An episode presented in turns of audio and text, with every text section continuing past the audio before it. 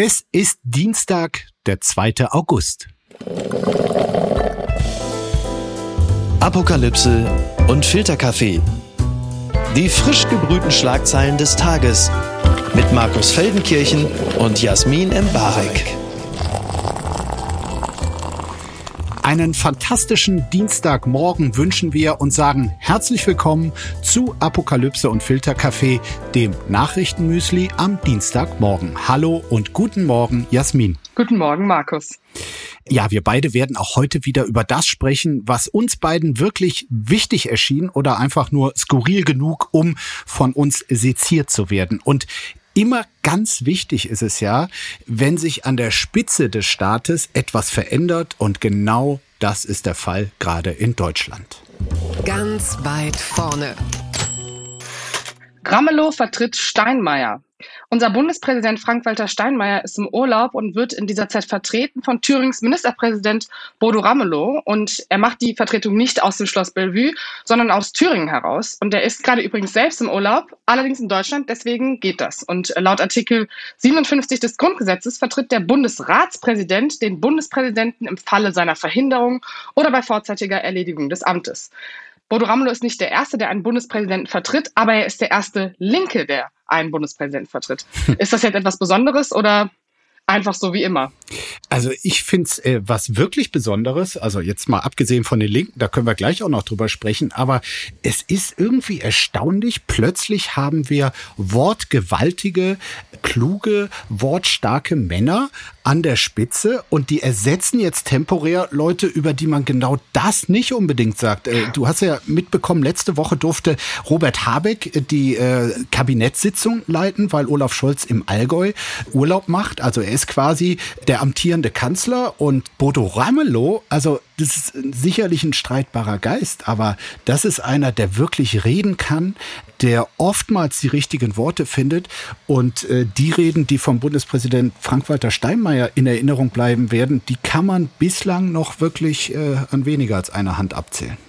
Ja, und ich glaube auch, dass äh, Bodo Ramelows Art, äh, die sehr ruhig und auch oft ironisch ist, er hat nämlich auch im Spiegel-Interview gesagt, äh, dass er hofft, dass man ihn nicht zum Möbelschieben braucht, ähm, sondern dass er glaubt, dass er den Bundespräsidenten auch aus der Ferne, da er selber in Thüringen auch bei Terminen unterwegs ist, äh, ihn gut vertreten ja, kann. Von Thüringen ist man ja auch schnell äh, in Berlin und das fand ich so ein bisschen schade. Ich fände es äh, tatsächlich schön, wenn er da ins Schloss äh, spazieren würde, mal nach dem Rechten sehen würde.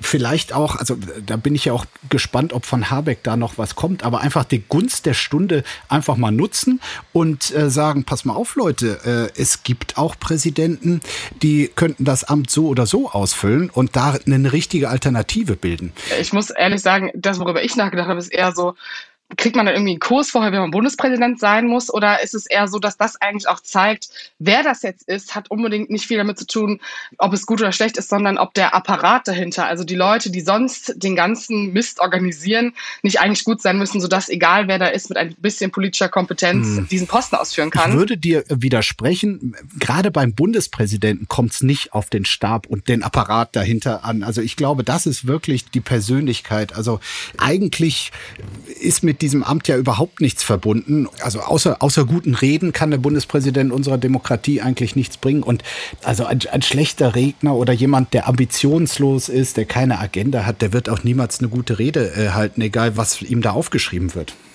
Die Schlagzeile des Tages. Klingt gut, schadet aber, kommentiert die Süddeutsche Zeitung die Debatte um die sogenannte Übergewinnsteuer, die ist nämlich wieder richtig entfacht. Darunter versteht man Abgaben auf Gewinne, die in Nicht-Krisenzeiten deutlich geringer ausgefallen wären als nun in der Krise. Zuletzt gewann diese Debatte an Fahrt, weil Europas Energiekonzerne stark von den hohen Öl- und Gaspreisen infolge des Ukraine-Krieges profitierten. Der britische Energieriese Shell, nur mal als Beispiel etwa, der verfünffachte seinen Quartalsgewinn auf 18 Milliarden Dollar. Es gibt Menschen, die halten diese Debatte für Populismus die sagen, das sei äh, hinfällig, das sei nicht klug, nicht angemessen. Und ich kann mir ehrlich gesagt überhaupt keine angemessenere Debatte vorstellen, weil mit all den Einschränkungen, die bevorstehen, die auch sehr, sehr viel Geld kosten werden, um diese zu kompensieren, da nicht darüber nachzudenken, dass diejenigen, die Profiteure von dieser Krise sind, äh, stärker zur Kasse zu bitten. Also es wäre für mich absurd. Ich weiß nicht, wie du siehst, liebe Jasmin. Prinzipiell bin ich ja total bei dir. Ich glaube nur, und ich glaube, das hat der Kollege Marc Beise in der Süddeutschen auch sehr gut kommentiert, dass ähm, die Hauptübeltäter in dieser Debatte, nämlich die Ölkonzerne, ja größtenteils gar nicht in Deutschland sitzen. Das heißt, es wäre eine europäische Debatte. Dementsprechend würde ich dir zustimmen, aber ich habe das Gefühl, die Debatte, die jetzt gerade auch von den Grünen, unter anderem von der Vorsitzenden Ricarda Lang mit losgetreten wird, mhm. eher das Gefühl vermitteln soll, okay, wir, wir wollen hier etwas Soziales erreichen, aber de facto, um die Konzerne, die es geht, ist es ja aus Deutschland gar nicht möglich, diese Gewinnsteuer einzunehmen. Naja, also ähm, die Tankstellen, die stehen schon auch in Deutschland und da kann man schon steuerlich aus deutscher Sicht äh, drauf abheben. Also das ist ja jetzt ja nicht nur die Konzernzentrale. Nun gut, aber also da muss man die Debatte, glaube ich, ja komplett aufmachen, ob eine Übergewinnsteuer, weil wir haben ja nicht nur eine Krise, wir haben auch nicht nur sozusagen äh, die Ölkrise, sondern es geht ja also von Corona bis hin zu äh, Lebensmittelversorgung geht es ja gerade in alle Richtungen und äh, viele Konzerne profitieren. Das heißt, eine generelle Übergewinnsteuer finde ich durchaus diskutabel. Da frage ich mich aber auch mit Blick auf die Ampel, ob das gerade etwas Realistisches ist. also für allzu realistisch in dieser Ampelkoalition halte ich es auch nicht. Und trotzdem finde ich es total wichtig, dass über vernünftige Dinge zumindest diskutiert wird. Und manchmal ist es ja auch so, dass eine gesellschaftliche Debatte größer wird und äh, auch Druck auf diejenigen ausüben, die sich in so einer Koalition da quasi davor legen. Und das ist natürlich die FDP. Also sie will das partout nicht. Und äh, ich glaube, es braucht auch noch einige Diskussionen mehr und einige Befürworter mehr, nicht nur Ricarda Lang und Saskia Esken von der SPD, dass die FDP da äh, umdenkt. Aber äh, solche Debatten müssen geführt werden. Und was mich richtig aufregt, ist dieses Haupt- Argument, mit der das abgeblockt werden soll, das ist dir sicherlich auch schon untergekommen, so von wegen, ja, hätte dann nicht BioNTech als Erfinder eines der wirksamsten äh, Impfstoffe gegen Corona, müssten die dann auch zahlen. Und da muss ich sagen, also moralisch ist das so auf drei Ebenen wirklich falsch, weil äh, sie haben wirklich einen wirksamen Impfstoff erfunden, der den Weg aus der Pandemie, zumindest aus, aus der bedrohlichsten Phase, äh, herausgewiesen hat. Und das ist eine ganz andere eigene Leistung als Energiekonzerne, die das Zeug, was sie ohnehin verticken, jetzt einfach nur krisenkriegsbedingt zu höheren Preisen verticken. Ja, nun gut, aber da, da könnte man ja auch andersrum unmoralisch diskutieren, wenn es rein um die Gewinne geht und um demokratische Perspektive auf die Besteuerung von Unternehmen. Ähm, warum sollte BioNTech nicht auch mehr abgeben, wenn man durch eine Krise, die vielleicht, wäre die Krise nicht gewesen, hätte BioNTech ja auch nicht dadurch so profitiert. Das ist ja das Gegenargument, das im Raum steht. Aber ich verstehe deine Wut dahinter, diese moralischen Aspekte gegeneinander auszuspielen. Ich glaube auch, dass die Diskussion um BioNTech, und da bin ich ehrlich, Unternehmen können auch immer ins Ausland gehen. Ich finde, das ist leider auch eine wahre Bedrohung. Natürlich von dem Punkt wegführt, dass äh, Ölkonzerne gerade einfach explizit durch einen Krieg profitieren und das die Hauptdiskussion ist. Da würde ich äh, mit dir gehen. Aber rein sachlich gesehen von der Moral weg ist es natürlich vielleicht kein so großer Unterschied, ja. äh, wer von Krisen profitiert und was für Krisen. Es ist immer schön, mit dir über moralische Fragen zu reden, Jasmin. Das fällt mir jede Woche wieder auf. Dann probieren wir es mal mit diesem Thema. Das hat mich überrascht. Zelensky hat den Krieg nicht für möglich gehalten, titelt der Spiegel in einem Interview mit dem Zelensky-Biograf Rudenko. Der schätzt nämlich Zelensky aus einer ganz anderen Perspektive ein. Ähm, er beobachtet ihn seit Jahren und auch seit dem Beginn seiner politischen Karriere und wirft über seine Beziehungen und die Art, wie er Politik macht, mal ein ganz anderes Licht. Mhm. Ähm, er sagt nämlich, dass Zelensky ein Produkt der Oligarchen ist. Zitat, er hätte seine große Popularität nie erreichen können, ohne mit den großen Fernsehsendern zu arbeiten, die den Oligarchen die Dimitrov Firtasch und Ihor Kolomoisky gehörten. Da habe ich mich kurz gefragt, okay, ist jetzt gerade der richtige Zeitpunkt, mitten in einem Krieg darüber zu sprechen, was für eine politische Vergangenheit jemand hat? Oder müssen wir genau jetzt darüber sprechen? Denn Zelensky wird natürlich, wenn dieser Krieg hoffentlich irgendwann vorbei ist, weiterhin eine politische Rolle spielen. Ähm, und da tue ich mich noch ein bisschen schwer. Ja, verstehe ich. Das äh, wird der Biograf auch direkt in diesem Interview zu Beginn gefragt, ob das denn der richtige Zeitpunkt ist. Er ist sich da auch selbst nicht ganz sicher. Aber ich finde es immer besser, wenn offen diskutiert wird, weil es ist natürlich so, dass es auch in Deutschland, vor allem aus rechten Kreisen, aber auch aus anderen politisch seltsamen Kreisen, äh, immer wieder die russische Propaganda über Zelensky, die Erzählung ähm, übernommen wird. Er sei nur eine äh, Marionette, er sei reiner Selbstdarsteller und äh, letztlich eine nicht vertrauenswürdige Person. Und da finde ich, kann man schon ehrlich über die Dinge reden, die bei ihm zumindest am Anfang seiner Karriere fragwürdig waren. Da haben, auch damals alle drüber berichtet, also dass er rein die, die Popularität quasi, die er sich durch seine Fernsehshows, insbesondere die Verkörperung des Präsidenten in äh, der Fernsehserie Diener des Volkes erarbeitet hat, dass er das quasi der Hauptimpuls war, ihn zu wählen. Und dann kann man schon fragen, ist das äh, die richtige Rekrutierung für politisches Personal? Etwas ganz anderes ist natürlich,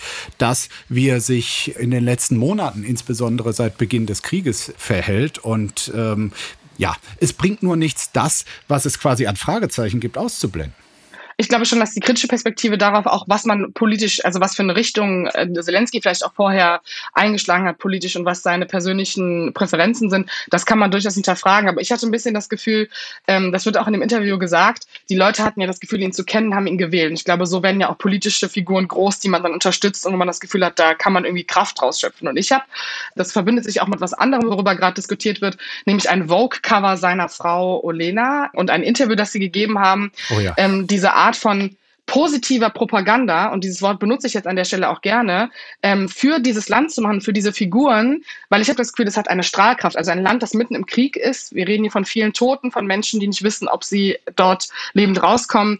Ähm, das Gefühl ist, jemand ist da klar in der Führungsposition, hat ein klares Statement und kehrt irgendwie nicht ein vor den Bedrohungen, vielleicht auch vor Aussagen des Westens, mhm. die sagen, auch vielleicht sollte man doch was abgeben oder da habe ich das Gefühl, okay, diese Art von populistischer Figur, ist gerade einfach gut und über das andere kann man natürlich diskutieren, aber vielleicht auch nicht präsent so zerrupfen. Also der Hass, der auf dieses Cover ging, auf die Fotoshootings, auf die Art, wie Zelensky auch Social Media macht, natürlich ist es ein bisschen kritisch, aber es ist einfach das, was er gerade tun muss, nämlich die Aufmerksamkeit für sein Land und für diesen Krieg schaffen, von dem auch einige Europäer aus sehr privilegierter Sicht sehr ermüdet sind anscheinend. Ja. Und ich das Gefühl habe, okay, das sollten wir nicht.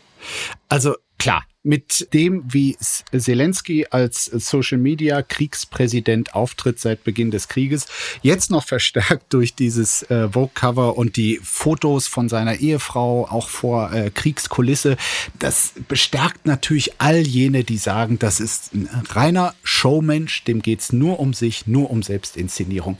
Aber umgekehrt ist es natürlich wahrscheinlich so, dass er für den Underdog Ukraine genau richtig verstanden hat, wie man im Jahr 2022, obwohl man eigentlich unterlegen ist, größtmögliche Unterstützung, nicht nur mit Likes auf Social Media, sondern auch tatsächlich mit Geld, mit Waffen organisiert bekommt. Und da kann man immer sagen, ja, okay, dem geht's nur um sich, aber mit der Bilanz, die Aufmerksamkeit, die er durch seine Tätigkeit, jetzt auch im Verbund mit seiner Frau für sein Land erreicht hat, ist wahrscheinlich äh, fürs Land phänomenal gerade aus deutscher Perspektive finde ich es immer so ein bisschen peinlich, wenn Leute dann super anfangen, das zu sezieren und sich darauf zu stürzen. Und damit, und das hast du ja zu Beginn auch schon aufgegriffen, dieser russischen Propaganda von Zelensky als Marionette, die zu unterfüttern. Ich finde das halt ein bisschen schwierig. Man kann ja auch einfach mal ganz kurz den Mund halten. Ich glaube, eine journalistische Sezierung dessen, was er politisch macht, die kann immer angebracht sein, aber die muss halt journalistisch, sachlich und ausgewogen sein. Ähm, und dementsprechend, ich habe mich sehr über dieses Cover gefreut und äh, ich glaube auch mit Blick auf junge Menschen, die sehr viel Internet benutzen, hatte das irgendwie eine sehr krasse Strahlkraft in dem Moment. Ja, also da ist doch die Frage dahinter, ob quasi die Überinszenierung, die ansonsten immer als peinlich und falsch entlarvt wird, hier nicht quasi einem guten Zweck, zumindest aus Sicht der Ukraine, dient. Denn äh, sie haben es ja schon begriffen. Also ich glaube, das ist echt ein wahnsinnig entscheidender Faktor für diesen Krieg. Sowas kann man sich nicht ausdenken. Energiewahlkampf im Norden Das schreibt die Frankfurter Allgemeine, weil in Niedersachsen im Herbst Landtagswahlen anstehen, die einzigen großen, die es in diesem Jahr noch gibt. Und äh, da ist ein alter Bekannter unserer Plauderei, äh, der hat sich mal wieder zu Wort gemeldet. Markus Söder, der schlägt nämlich das Fracking, also das tiefe Bohren in die Erde, um an Gasvorräte dort zu gelangen, äh, in Niedersachsen vor. Er schlägt es nicht für Bayern vor, da ist wohl auch äh, wenig Fracking-Gas vorhanden, sondern für Niedersachsen. Toller Ratschlag. Da freut sich natürlich der Kollege Stefan Weil, Ministerpräsident von Niedersachsen, über solch ungebetene Ratschläge und schießt zurück und fragt seinerseits nach der Windkraft in Bayern, äh, die tatsächlich in Bayern, äh, sagen wir mal freundlich formuliert, etwas zögerlich ausgebaut wird. Dadurch wird die Energiekrise immer mehr zum Thema im Wahlkampf bevorstehender Landtagswahlen. Und jetzt natürlich, äh, nachdem ich dich hier frecherweise zuletzt als Kernkraft, äh, Jasmin, verunglimpft habe, was mir auch nachhaltig leid tut, äh, habe ich jetzt hier quasi als Gesprächspartnerin eine Fracking, Jasmin. Nee, auf gar keinen Fall. Puh. Ich glaube, dass diese, ähm, wir hatten das ja kurz angesprochen, auch mit, dass die Bundesregierung irgendwann vorhat, äh, in Südamerika ihre Fracking-Projekte voranzutreiben und das ja prinzipiell für die Klimakrise einfach nicht gut ist das ist einfach klimaschädlich. Ich finde prinzipiell Fracking einfach schlimm. Also, dass Markus Söder das jetzt auch vorschlägt, wo ich so denke, okay, die kämpfen gerade einerseits für Atomkraftwerke, die anscheinend klimafreundlicher sein sollen aus seiner Sicht, und dann wird Fracking vorgeschlagen, um sich nicht abhängig zu machen von den Russen. Äh, finde ich sehr, sehr peinlich politisch. Äh, und den Rückschlag von, von Stefan Weil mit der Frage, was ist eigentlich mit der Windkraft, Herr Söder, äh, sehr, sehr angebracht. Und ich glaube, dass Markus Söder sich da in großen Teilen trotzdem ein Eigentor geschossen hat, auch wenn Stefan Weil diese Frage natürlich jetzt beantworten muss weil es ja anscheinend möglich ist, das im Norden zu machen. Mhm. Also ich muss sagen, wenn ich mich jetzt entscheiden müsste, zwischen diesen beiden Energiequellen, Atomkraft oder äh, Frackinggas, was auch übrigens noch zu komplett anderen Zwecken genutzt werden kann, diese Unterscheidung nochmal äh, dazwischen geschaltet, dann würde ich sogar noch ein paar Monate äh, Atomkraftwerke länger laufen lassen für die absolut äh, verantwortungsvollere im Vergleich äh, Entscheidung halten, weil beim Fracking äh, ist es nun wirklich so, das löst tiefste Erschütterungen aus und zwar im Wortsinne. Und wer das ernsthaft propagiert, der handelt für mich wirklich nicht verantwortlich. Ich habe das Gefühl, dass die Debatte um diesen Vorschlag auch in zwei Wochen kein Thema mehr ist. Also die Gefahren, die davon ausgehen, also wie willst du das überhaupt, also die Leute im Norden, haben ja sowieso schon harschen Ton drauf. Den kann man nicht vorsetzen, dass man neben ihnen jetzt irgendwelche Löcher bohrt, die ihre ganzen Eigenheime in Gefahr bringen. Das kann ich mir überhaupt nicht vorstellen. Das ist ja wie in Bayern. Die wollen kein Windrad neben ihrem Haus, die im Norden wollen kein Loch neben ihrem Haus. Ich finde, das ist irgendwie beides sehr verständlich. Äh, der Kollege Söder hat natürlich auch wieder äh, ein Interview gegeben und da äh, kommt jetzt wirklich wöchentlich dieses Thema.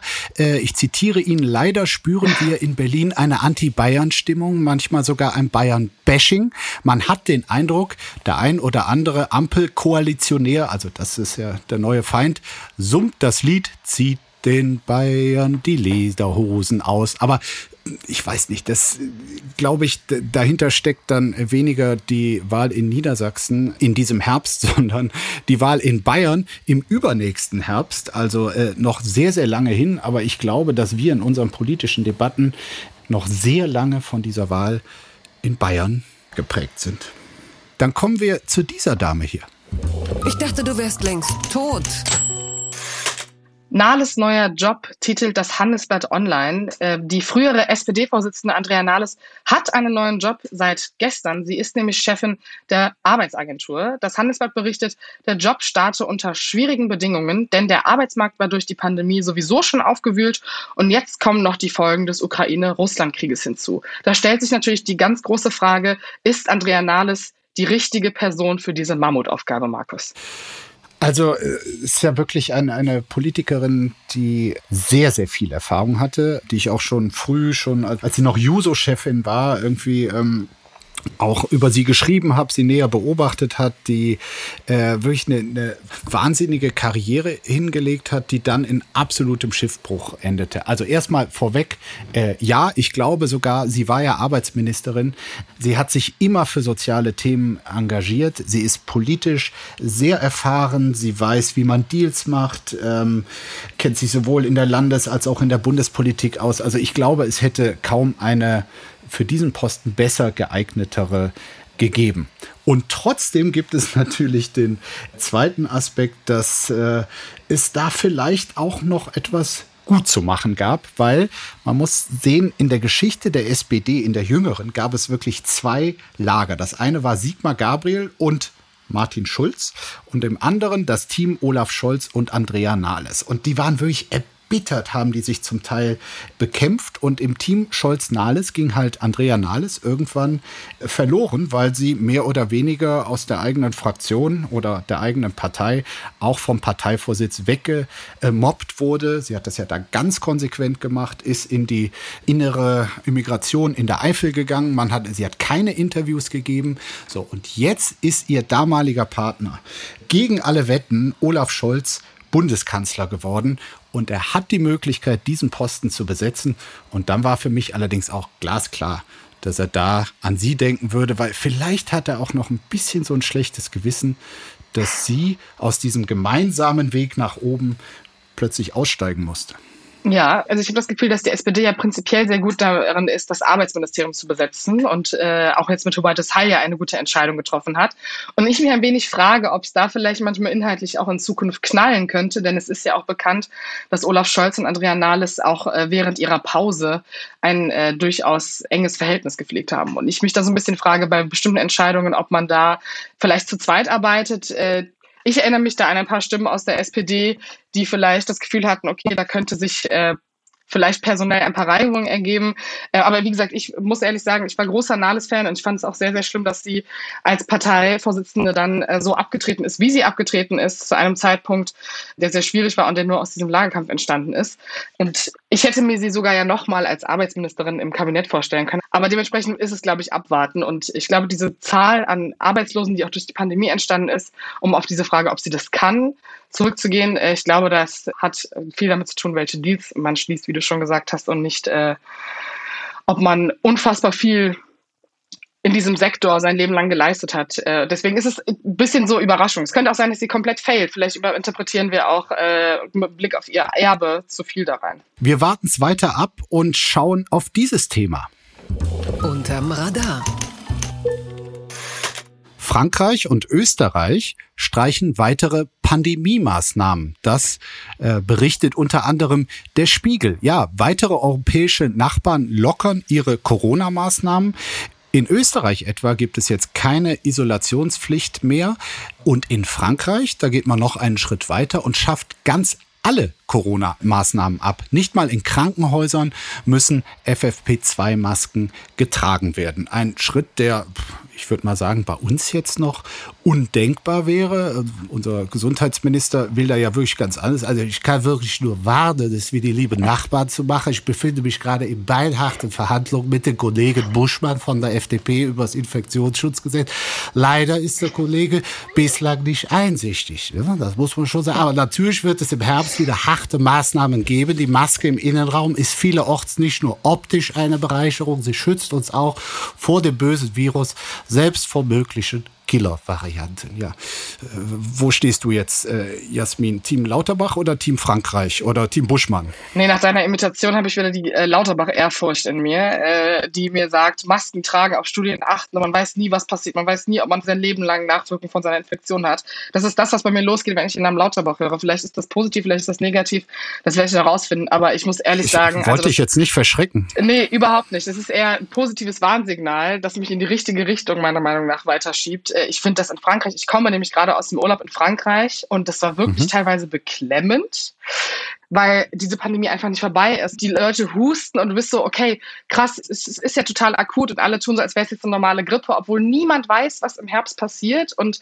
besonders in Frankreich das Gesundheitssystem so fahrlässig gegen die Wand fahren zu lassen, weil man ja nicht weiß, was in den Krankenhäusern passiert, welche Menschen mit welchen Infektionen noch Corona zusätzlich bekommen, welche extra Todesfälle die damit zählen müssen, ob das Personal, das sowieso schon sehr dünn ist, noch dünner als in Deutschland ausfällt. Ja. Äh, hoffentlich kein Beispiel für Deutschland, äh, wo ich schon finde, mit Blick darauf, wie unsere Zahlen sind, sind wir eigentlich viel zu unaufmerksam, was den Herbst und den Winter betrifft. Äh, ich bin immer noch Team Vorsicht äh, wie Team Lauterbach. Ja, es wird ja immer so getan, als sei das jetzt im Sommer alles überhaupt kein Problem. Dabei gibt's nicht nur hohe Infektionszahlen, sondern das Wichtigere ist ja tatsächlich die Ausfälle, wie du es gesagt hast, gerade in den kritischen medizinischen Bereichen, wo man eigentlich jeden Mann und jede Frau äh, braucht. Auch jetzt äh, sterben jede Woche äh, viele, viele Leute an Corona und äh, an den Folgen. Und äh, dann reden reden wir darüber, dass die Herbstwelle uns erst bevorsteht, wo doch eine Sommerwelle längst da ist. Aber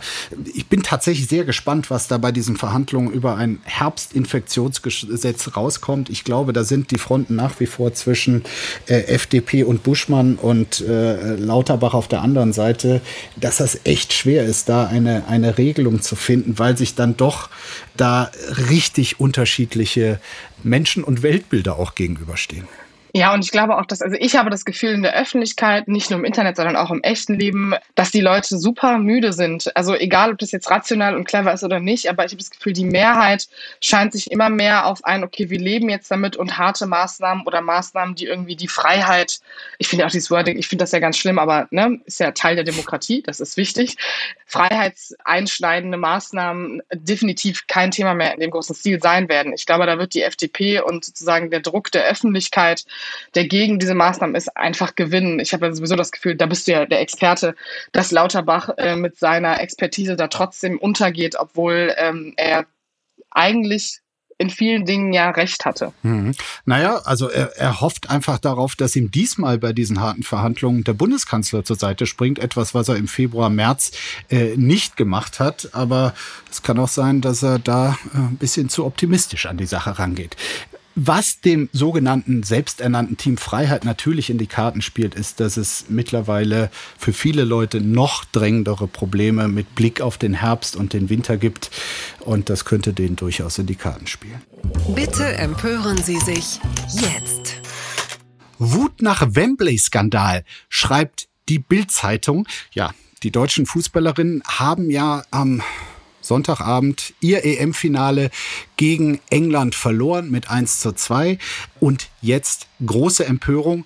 Ein vermeintliches Handspiel, das äh, zu Gunsten der Deutschen hätte gepfiffen werden müssen, regt wirklich nicht nur die Bildzeitung auch. Auch die Bundestrainerin Martina Voss-Tecklenburg ist wütend. Zitat, auf diesem Niveau in einem Finale der Europameisterschaft darf so etwas nicht passieren. Ich möchte, dass man sich damit auseinandersetzt. Ich möchte nicht, dass man einfach darüber hinweggeht. Also große Empörung. Ich persönlich würde ja sagen, natürlich war das eine komische Schiedsrichterentscheidung, aber hier ist jetzt endlich mal die Gleichberechtigung erreicht, weil bisher war es vor allem bei Männern so, dass äh, sich auch äh, in Deutschland wunderbar über Schiedsrichterentscheidungen aufgeregt wurde und da immer die Schuld auch fürs eigene Verlieren äh, gesehen wurde und jetzt endlich auch bei den Frauen. Ich vermute mal, Jasmin, Du hast dir das Spiel noch nicht mal angeguckt. Da muss ich jetzt wissen, warum du das denkst. Das finde ich jetzt ganz wichtig.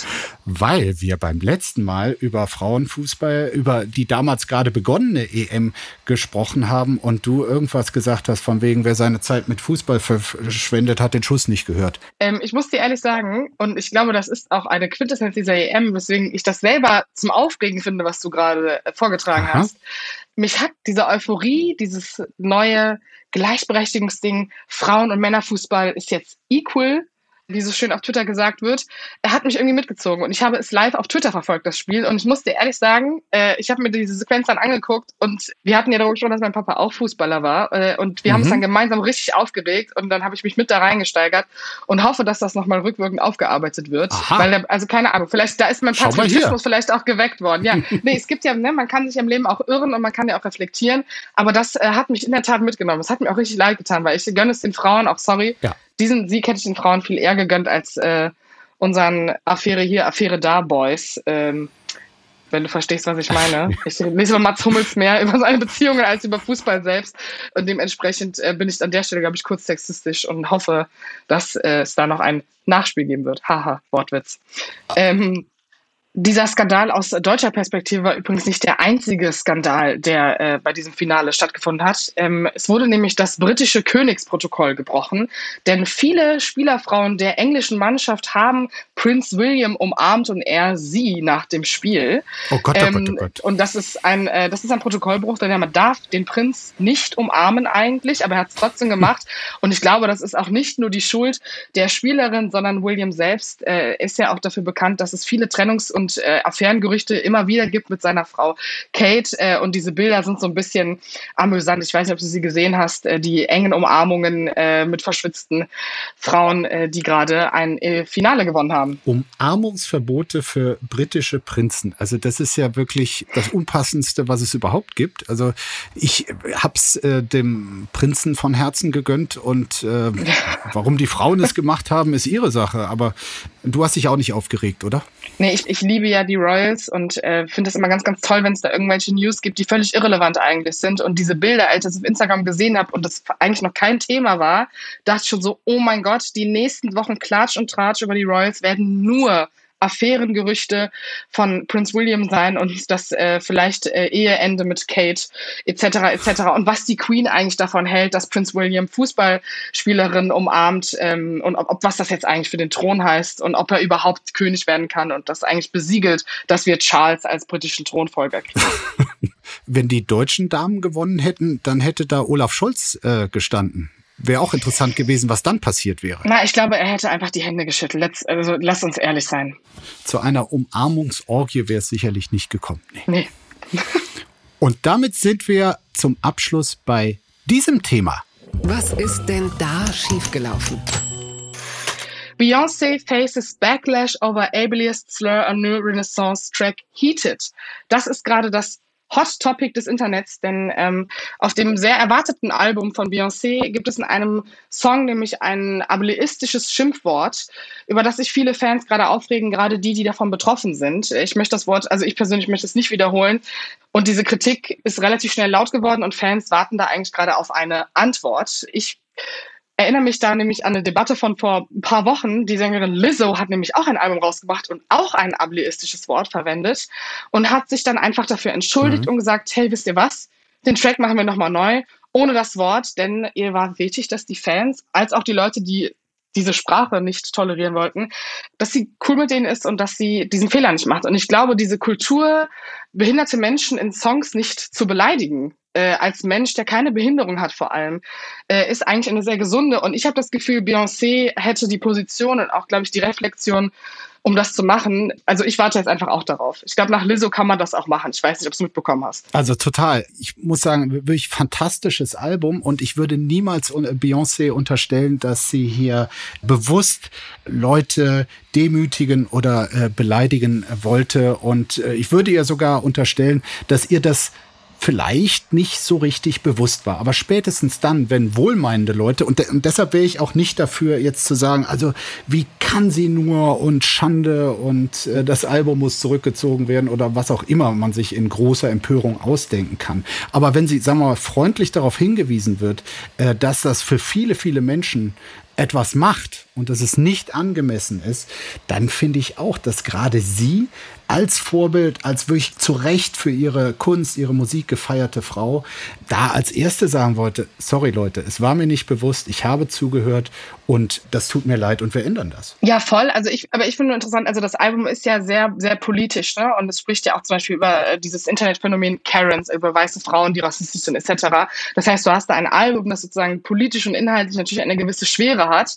Und da ist eine Produktion hinter. Da ist natürlich schon interessant, wie so ein Slur, der ja eigentlich sagen möchte, ne, mhm. you freak out, ne? Oder you go crazy. Das soll es ja eigentlich ausdrücken, dass man da etwas verwendet, von dem man ja sprachlich schon hört, wo das herkommt. Äh, und also klar, nichts unterstellen, aber da muss auf jeden Fall eine Antwort drauf kommen, weil sonst, glaube ich, kann man etwas unterstellen. Zumindest Ignoranz sollte nichts kommen. Aber klar, du kannst es nicht wissen, aber was vermutest du? Also glaubst du da, da hatte jemand auch Spaß dran, diese problematische Formulierung da einzubauen?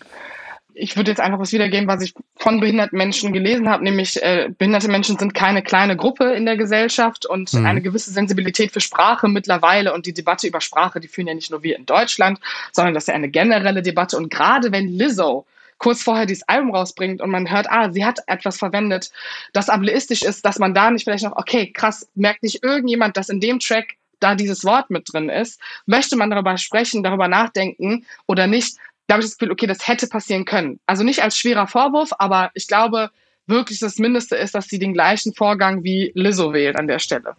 Mhm. Ich will auf jeden Fall mit dir weiter sprechen und weiter gemeinsam nachdenken, liebe Jasmin. Du hast ja heute zu Recht darauf hingewiesen, ich bin dir schon ein Müh bei dieser Debatte über Atomkraftwerke und wie lange sie denn noch laufen sollen, ent, äh, quasi gefolgt. Du hast hier deine äh, Begeisterung für Fußball äh, bekundet, die vor kurzem noch wirklich gar nicht vorhanden war. Gut, das lag jetzt, glaube ich, nicht an mir, sondern rein an den Frauen und ihrem begeisterten Spiel. Aber äh, insofern bringt das vielleicht was und ich freue mich schon sehr auf unsere nächste Diskussion. Ich mich auch. Mach's gut. Du auch. Bis bald. Apokalypse und Filtercafé ist eine Studio Bummens Produktion mit freundlicher Unterstützung der Florida Entertainment. Redaktion Niki Hassania. Executive Producer Tobias Baukhage. Produktion Hanna Marahiel. Ton und Schnitt Niki Fränking. Neue Episoden gibt es immer montags, mittwochs, freitags und samstags. Überall, wo es Podcasts gibt. Stimme der Vernunft und unerreicht gute Sprecherin der Rubriken Bettina Rust.